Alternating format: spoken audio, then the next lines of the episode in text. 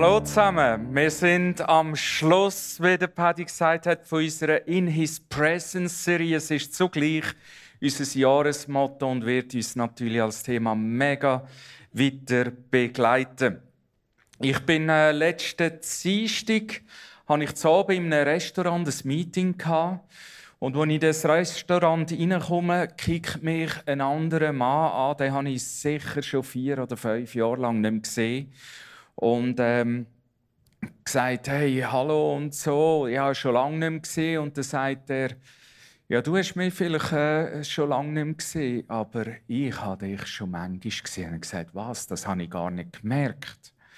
Er gesagt, ja, weißt, ich komme am da in Gottesdienst ab und zu. Und dann denkt was? Und ich habe das nicht einmal gemerkt.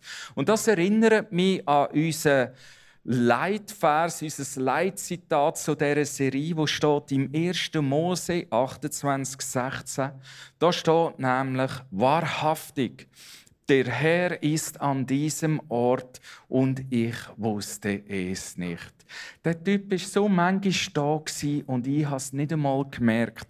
Und ist es nicht so, dass du und ich oftmals das Gefühl haben, Gott ist nicht da? Wir uns nicht danach fühlen, dass er da ist. Und da hilft uns der Name von Gott, Yahweh. Nämlich, Gott stellt sich uns als Yahweh vor. Schon am Anfang der Bibel ganz am Anfang der Bibel, nämlich ich bin Jahwe. Und Jahwe heißt, ich bin der Gott, wo immer für dich da ist. Das ist die Übersetzung. Hast du gewusst, Gott stellt sich dir schon vom Anfang an von deinem Leben, von Anfang an von der Bibel, als der vor, wo immer da ist. Immer. Ob du merkst oder nicht. Und das finde ich absolut geniale Eigenschaft von einem Gott, wo einfach immer da ist. Wir haben die letzten paar Mal haben wir die Gottes Gegenwart vertieft. Ich nehme hier den Gau, der geht, glaube ich, noch besser. So die Erfahrung vom Morgen. Wir haben angeschaut vor zwei Wochen, dass wie Gott in uns einen Garten angelegt hat. Das heißt, im 1. Korinther 6, 19 steht zum Beispiel, dass wir der Tempel sind vom Heiligen Geist. Also, dass Gott in uns wohnt. Dass wie Gott in uns einen Garten angelegt hat, wo seine Gegenwart präsent ist. In His Presence. In uns selber innen. Und dass unser Auftrag ist, zwei Sachen zu machen. Den Garten zu bewahren, zu beschützen und zu kultivieren.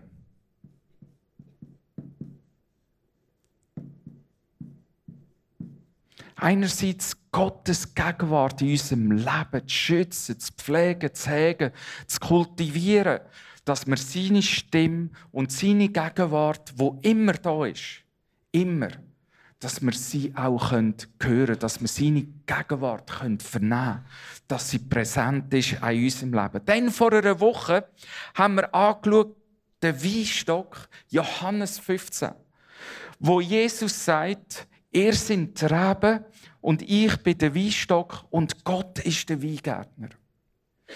Und wo wir gehört haben vom Phil, die Eindringlichkeit in Gottes Gegenwart zu bleiben, steht dort zwölfmal bleibt.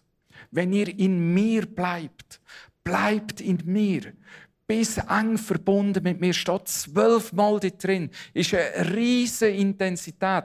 Und wenn du den Podcast nicht gesehen hast vom letzten Sonntag, empfehle ich dir, den unbedingt noch zu schauen. Was heißt das konkret, das Bleiben? Wir haben das angeschaut letzten Sonntag und erläutert, das heißt zwei Sachen. Erstens in seinem Wort. Dass wir bleiben in Gottes Wort.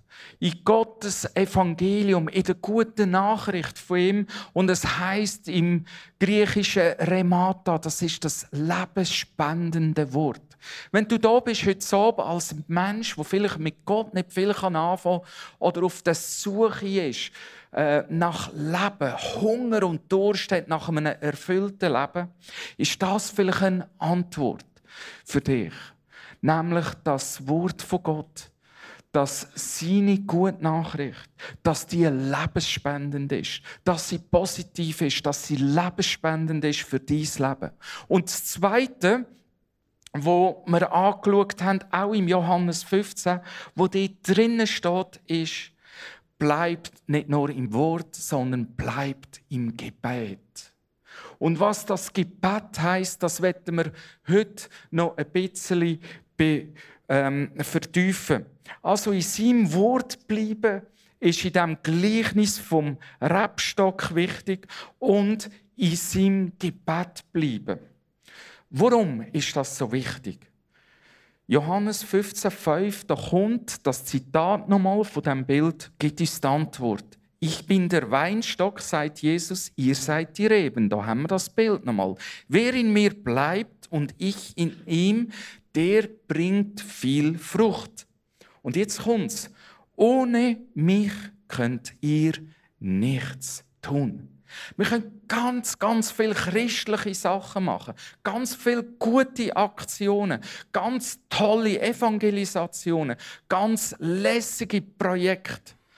Aber am Schluss vom Tag sagt Jesus, das Wichtigste ist seine Gegenwart, in seiner Gegenwart zu bleiben, eng verbunden bleiben mit ihm, einerseits durch das Wort von Gott und andererseits durch das Gebet.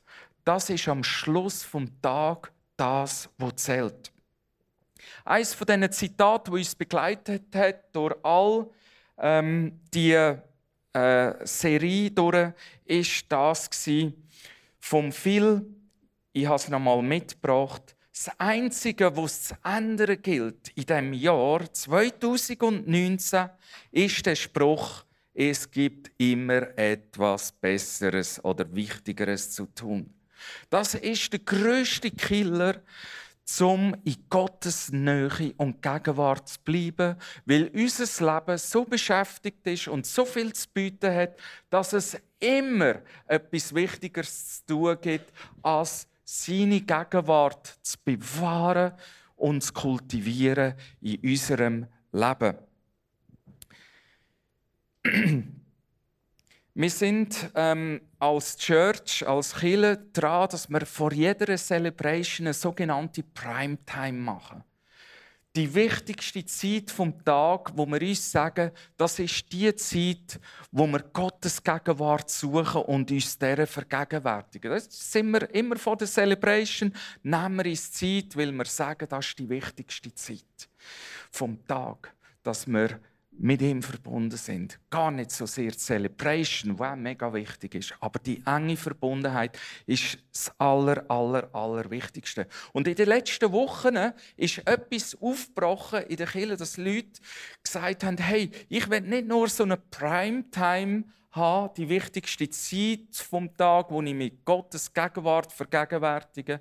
Ich will das nicht nur da haben, sondern ich will in meinem persönlichen Leben auch eine Art, so eine Primetime einrichten, wo ich eng verbunden sie mit Gott und seine Gegenwart ganz besonders suchen. Und wir haben einen Clip gemacht mit ein paar inspirierenden Statements, was die Leute dabei erleben und was sie kultiviert haben. Wir schauen kurz rein. In unseren Celebrations haben wir angefangen, Primetime zu machen. Wir stehen zusammen ein und hören auf Gott wir geben Gott Celebrations hin und machen uns seiner Gegenwart bewusst.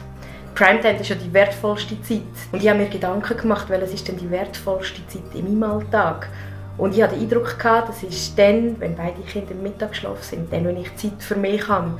Und ich habe seit ein paar Wochen angefangen, die Zeit mit Gott zu starten. Ich lese in der Bibel, ich höre Worship oder bin am Betten. Manchmal sind es nur ein paar Minuten und manchmal ist es die ganze Mittagspause. Und es ist unles. In His Presence bedeutet für mich, dass ich über meine Gebetsanliegen als unser Vater meditiere, egal wo ich gerade bin.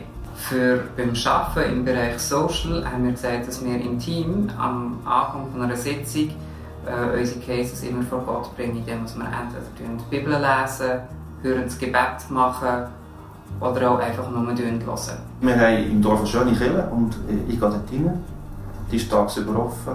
Ich kann Zeit mit Gott verbringen, lasse mich inspirieren von den Sprüchen, die der stehen. Und im, im alltäglichen Leben habe ich ja viel mit Leuten zu tun, viele Meetings. Da habe ich gesagt, komm, lass uns doch einfach am Anfang zwei, drei Minuten Zeit nehmen, für zu hören, was Gott uns zu sagen hat. In His Presence bedeutet für mich persönlich, dass ich im Wald spazieren und so kann mit Gott reden. Und im Ministry ähm, tun wir immer wir aufstellen am Morgen früh, tun wir beten und Gott einladen. Und das ist mega. Ich gehe am Morgen den Wald joggen und mache das mit Jesus und verbringe dort während dem Joggen Zeit mit ihm und das ist die beste Zeit vom Tag.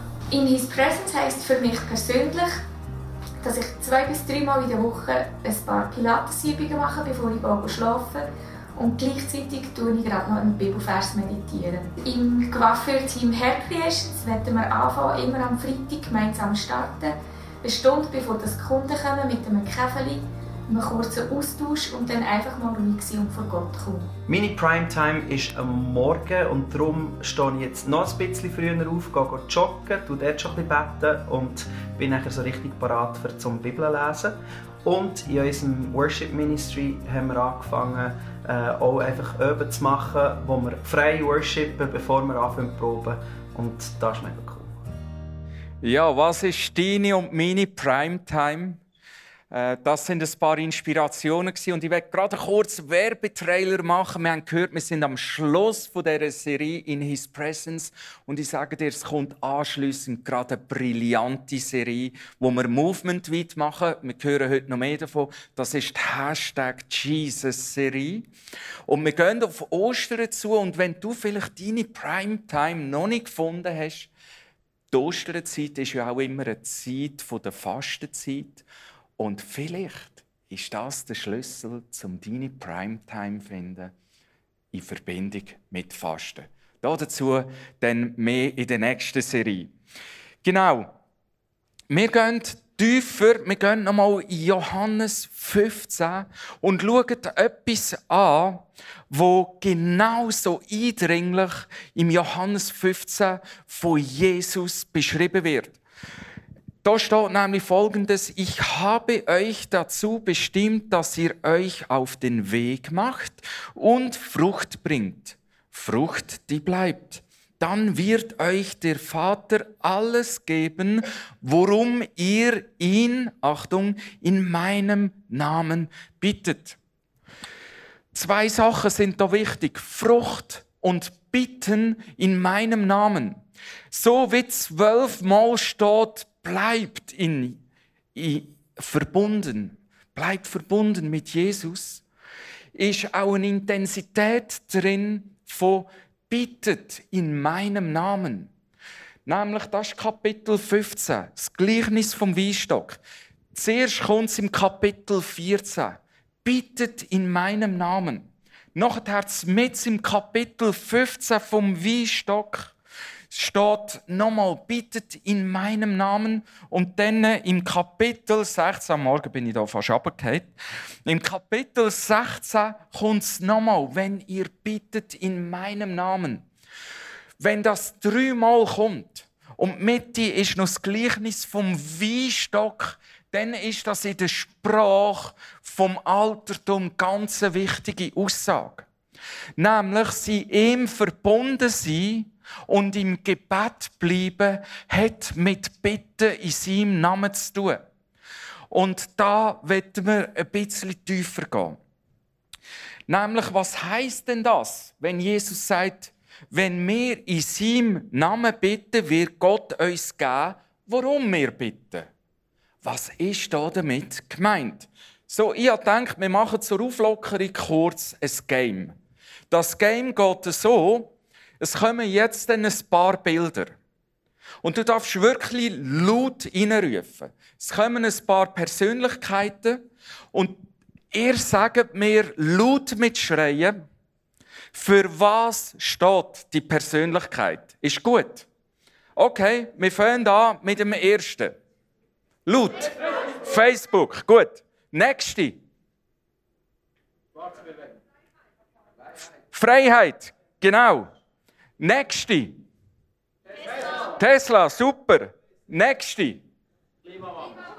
Klimawandel, Umweltschutz. Nächste. Jetzt tausche mal mit deinem Nachbar aus, für was das du stehst. Kurzen Austausch. Oder respektive frag du deinen Nachbar, wenn er dich kennt, du, für was denkst du, stehe ich? Was hast du das Gefühl, für was stehe ich in meinem Leben? Du hast ganz kurz, komm, Köpfe zusammenstrecken, du kurz darüber aus. Für was stehe ich eigentlich in meinem Leben? Wenn du nicht weißt, für was du stehst, frag dein Gegenüber, für was du stehst in seinen Augen.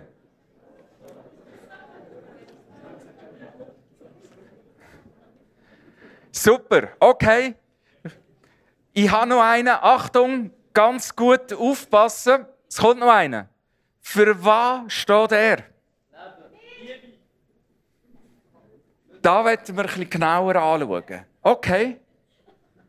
Weil der Name oder der Vater Gott im Namen Jesus bitten heißt, Gott für das zu bitten, wofür der Name Jesus steht.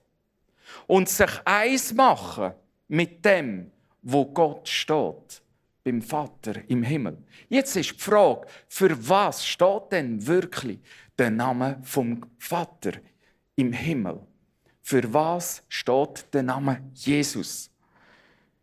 Und ist noch spannend, schon was der Name Jesus aussagt. Ich habe es mitgebracht. Die Übersetzung kommt von Jeshua. Das heißt, der Herr rettet. Der Name Jesus steht für Rettung. Oder wenn Johannes 3,16 steht, denn Gott hat die Menschen so sehr geliebt, dass er seinen einzigen Sohn für sie hergab.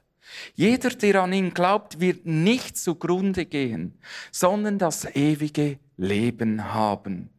Gott hat nämlich seinen Sohn nicht zu den Menschen gesandt, um über sie Gericht zu halten, sondern jetzt kommt's wieder, sie zu retten. Nachher schärft Jesus das nochmal im Johannes 12 und sagt, und ich, wenn ich erhöht werde von der Erde, so will ich sie alle zu mir ziehen. Das sagte er aber zu deuten, welchen Todes er sterben wird. Also, bitte im Namen von Jesus, wo da im Johannes 15 beschrieben wird, heißt, bitte für das, wo der Name von Jesus steht. Und der Name von Jesus steht, dass Menschen gerettet werden. Alle Menschen. Oder im Johannes 12, der Name Jesus steht dafür, dass er alle Menschen zum Vater zieht. Es heißt ja auch im Johannes Evangelium von Jesus, dass er sagt, ich bin der Weg, die Wahrheit und das Leben. Ich bin der Weg zum Vater. Jesus steht dafür und für das hat er sogar mit seinem Leben gezahlt, dass Menschen durch ihn den Weg zum Vater finden, dass Menschen gerettet werden.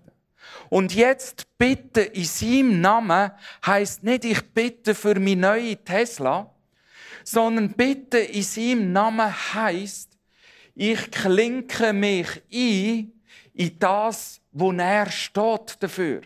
Nämlich, dass Menschen gerettet werden. Ich klinke mich ein in Heilsplan von Gott. Dass er alle Menschen zu sich ziehen möchte. Und das ist Frucht. Es heißt ebenfalls im Johannesevangelium, damit wird der Vater verherrlicht. Damit wird Gott groß gemacht.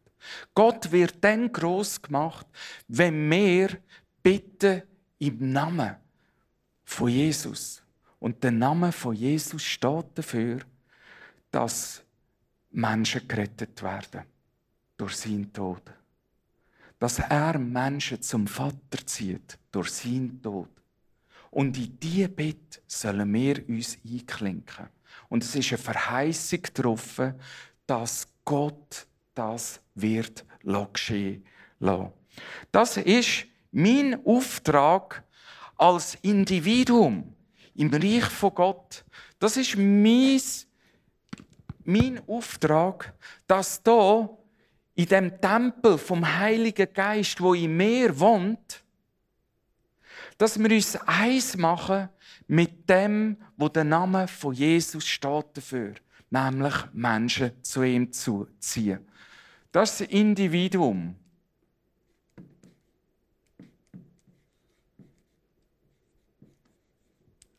So. Und jetzt gibt es wie noch eine zweite Ebene, wo Jesus unglaublich Wert darauf legt. Nämlich, es ist die Ebene vom Kollektiv. Und die werden wir ganz kurz anschauen, die müssen wir verstehen. Nämlich, um was, was ist da damit gemeint? Da geht es um den Tempel, wo in mir innen wohnt. Der Tempel vom Heiligen Geist. Da geht es um Gottes Gegenwart in meinem Leben. Jetzt gibt es aber noch eine zweite Ebene, wo im Johannesevangelium auch angesprochen wird. Und das ist eine Art Dimension vom äußeren Tempel, vom Kollektiv. Was ist da damit gemeint? Weil Jesus ist der äußere Tempel auch extrem wichtig war. Wo äh, finde ich das heraus? Es ist ja schon spannend, dass Jesus in seiner Karriere zweimal eine sogenannte Tempelreinigung, Tempelräumung vorgenommen hat. Du musst dir vorstellen, dass der Tempel von damals ähm, genutzt ist wurde wie die Markt Zarau so als Markthalle oder der Schöftlermarkt so. Man hat dort gehandelt, man hat Sachen verkauft, man hat Stutz gemacht. Es ist eigentlich ein Konsumtempel geworden. Und Jesus, der, der hat geschrauen, er ist verrückt gewesen. Er hatte so eine Intensität gehabt, dass er die Leute rausgerührt hat, weil er gesagt hat, ihr habt Haus von Gott, den Tempel, habt ihr von seinem Zweck entfremdet. Das ist nicht das, was er denkt ist dafür. Und er sagt gleichzeitig in Johannes 2,20, er sagt, hey, ihr habt den Tempelzweck entfremdet. Aber ich sage euch jetzt etwas. Es wird eine andere Form von Tempel kommen. Eine andere Art von Tempel. Und der Tempel wird mein Lieb sein. Und der Tempel von seinem Lieb ist neutestamentlich seine Gemeinde.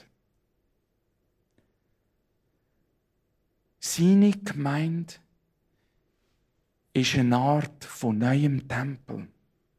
Und jetzt ist die Frage, für was steht der Tempel? Es gibt eine zweite Tempelaustreibung oder Tempelräumung. Die lesen wir in Markus 11, 17. Und, bei der, äh, und da genau steht nicht geschrieben, mein Haus wird ein Bethaus genannt werden für alle Nationen. Ihr aber habt es zu einer Räuberhöhle gemacht. Also, es kommt eine Art ein neuer Tempel. Der neue Tempel ist sein Lieb.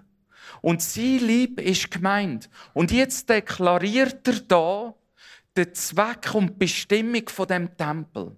Nämlich, mein Haus wird ein Bethaus genannt werden für alle Nationen nicht ein Marktplatz. Was heißt jetzt das? Das heißt, ein Bethaus für alle Nationen. Hast du das schon überlegt? Bedeutung von dem. Jetzt überlegst du vielleicht, Bethaus für alle Nationen soll denn das ein Haus sein, wo alle Nationen können in den Tempel beten. Aber in der Zeit vom Tempel in Jerusalem haben die Heiden oder Menschen, die nicht Juden waren, gar nicht in den Tempel dürfen. Es geht darum, dass es ein Betthaus ist für alle Nationen. Dass Gemeinde ein Ort ist, wo bettet wird im Namen von Jesus.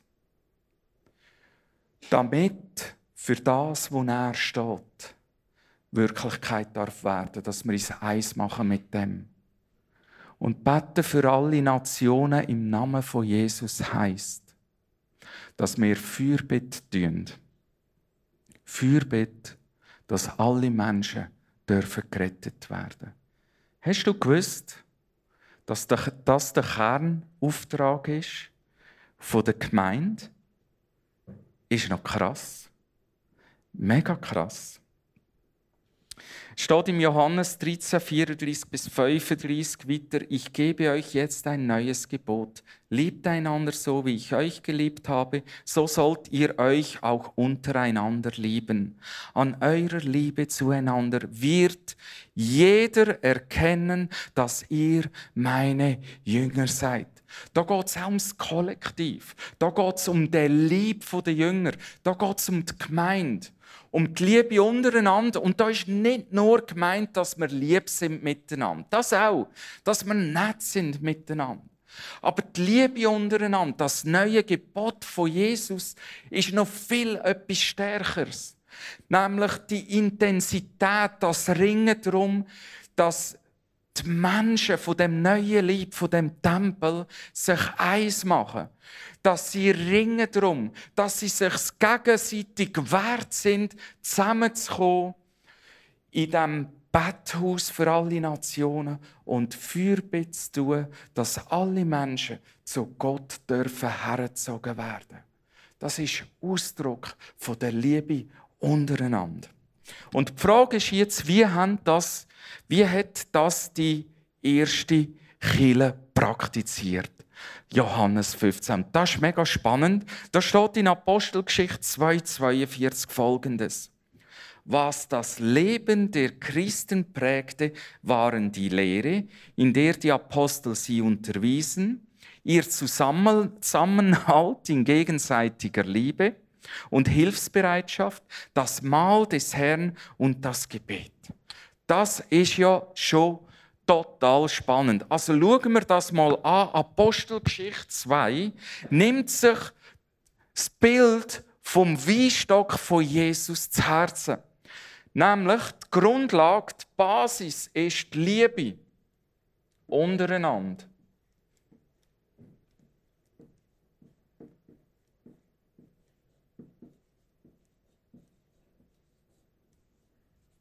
Das ist die Grundlage von dem Bethaus für alle Nationen. Und dann ist spannend, der heißt, sie sind beständig im Wort geblieben. Was steht im Johannes 15? Dass wir sollen bleiben in seinem Wort. Sie haben das gemacht. Sie sind im Wort geblieben. Das Zweite, sie haben immer das Abendmahl gefeiert. Was ist der Ausdruck vom Abendmahl? Nämlich, dass Jesus rettet und dass sein Name dafür steht, dass alle Menschen zu Jesus gezogen werden. Und das Dritte, sie sind beständig geblieben im Gebet. Welches Gebet? In dem Gebet im Namen von Jesus in dem Gebet, wo wir stehen sollen für das, wo Jesus steht. Nämlich, dass alle Menschen dürfen gerettet werden und zu dem Vater im Himmel gezogen werden dürfen. Das ist das Kollektiv.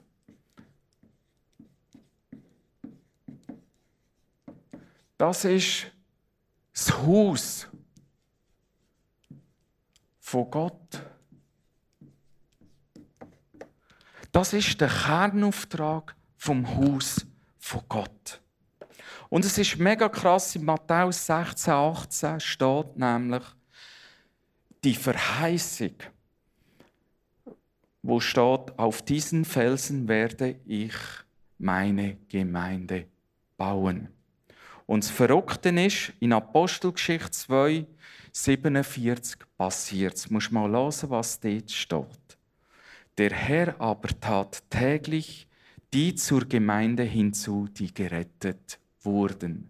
Gewisse Übersetzungen sagen, äh, hat zur Gemeinde hinzugetan. Die, wo Lehrer sind, das steht da im Passiv. Was heißt im Passiv? Die Menschen sind gerettet worden. Von wem sind sie gerettet worden? Von dir und von mir? Nein, sie sind gerettet worden von Gott. Das führt uns wieder zu Johannes 15. Ohne mich, könnt, ohne mich könnt ihr nichts tun. Aber unser Kernauftrag als Individuum und unser Kernauftrag als Haus von Gott ist der, dass wir bitten im Namen von Jesus. Und bitten im Namen von Jesus heißt, ich bitte für das, was sein Name steht. Nämlich, dass Menschen dürfen gerettet werden, dass Menschen dürfen zu Gott gezogen werden. Das ist der Kernauftrag der Kirche. Und ich habe noch kirchenhistorisch noch mit einem Theologen geredet, was denn eigentlich gemeint war mit dem Haus von Gott. Wir stellen uns immer vor, das Haus von Gott ist die große Kirche. Im heutigen Sinn ja. Aber zur Zeit von Jesus hat es Kirchen in dem Sinn nicht gegeben. Sondern gemeint ist mit dem ähm, mein Haus soll ein Bethaus sein für alle Nationen, ist damals der Ort, die Häuser, wo sie miteinander das Abendmahl gefeiert haben.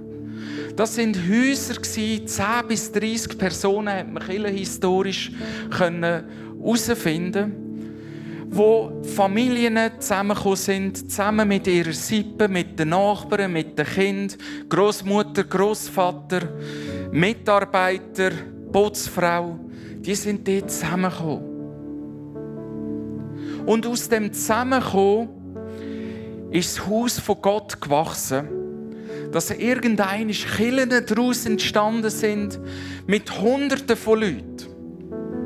Das ist passiert im 2., 3., 4. Jahrhundert. Killen wie ICF Mittelland auch eine davon ist. Was ist jetzt die Botschaft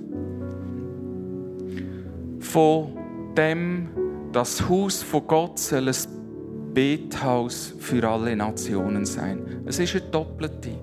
Erstens, du und deine Familie, du und deine Wege, du und dein Ehepartner, dort, wo du wohnst,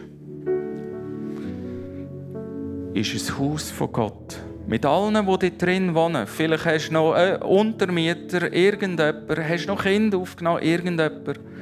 Das sind die sogenannten Häuser im ersten Jahrhundert. Übertragen auf die heutige Zeit heisst das.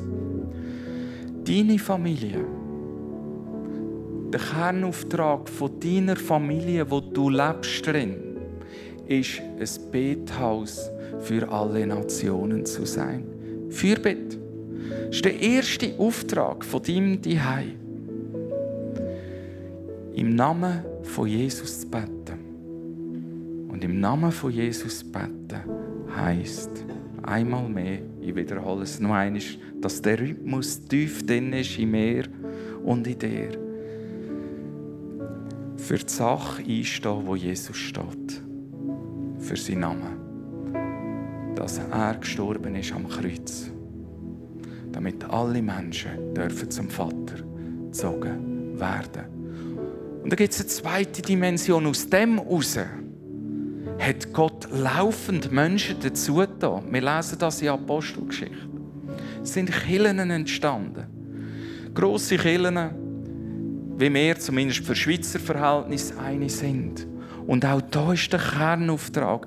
Nicht primär ist alles gut, auch äh, Evangelisation aus. Das ist gar keine Frage. Aber der erste Auftrag ist, dass auch wir als Kirche ein Betthaus sind für alle Nationen.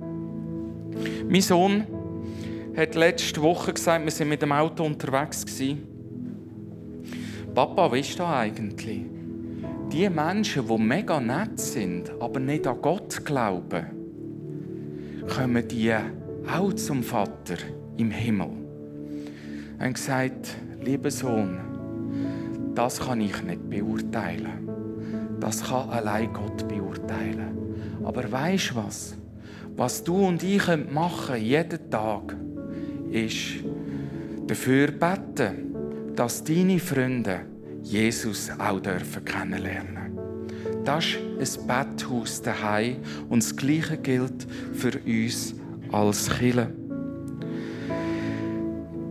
In Mitteleuropa hat sich eine grosse Not entwickelt unter den Kirchen. Nämlich, ich versuche es mit dem Zitat hier zu verdeutlichen. Gell, die ersten Kirchen, die ersten Kirchen waren kleine Häuser mit grosser Feuerbitte. Wir haben heute grosse Häuser mit kleiner Feuerbitte. Und Feuerbitte ist eine Gesinnung. Ist nicht etwas, das ein Team machen kann, in einer Kirche vielleicht von 10, 15 Leuten, in einer Kirche von 300. Nein, es ist eine Gesinnung. Es ist der primäre Auftrag der Kirche selber, von der Gemeinde. Wie wäre das, wenn es so könnte lauten? Kleine Häuser, grosse Feuerbitte. Grosse Häuser, grosse Feuerbitte. Wie wäre das, wenn wir dürften zu einem Betthaus werden für alle Nationen?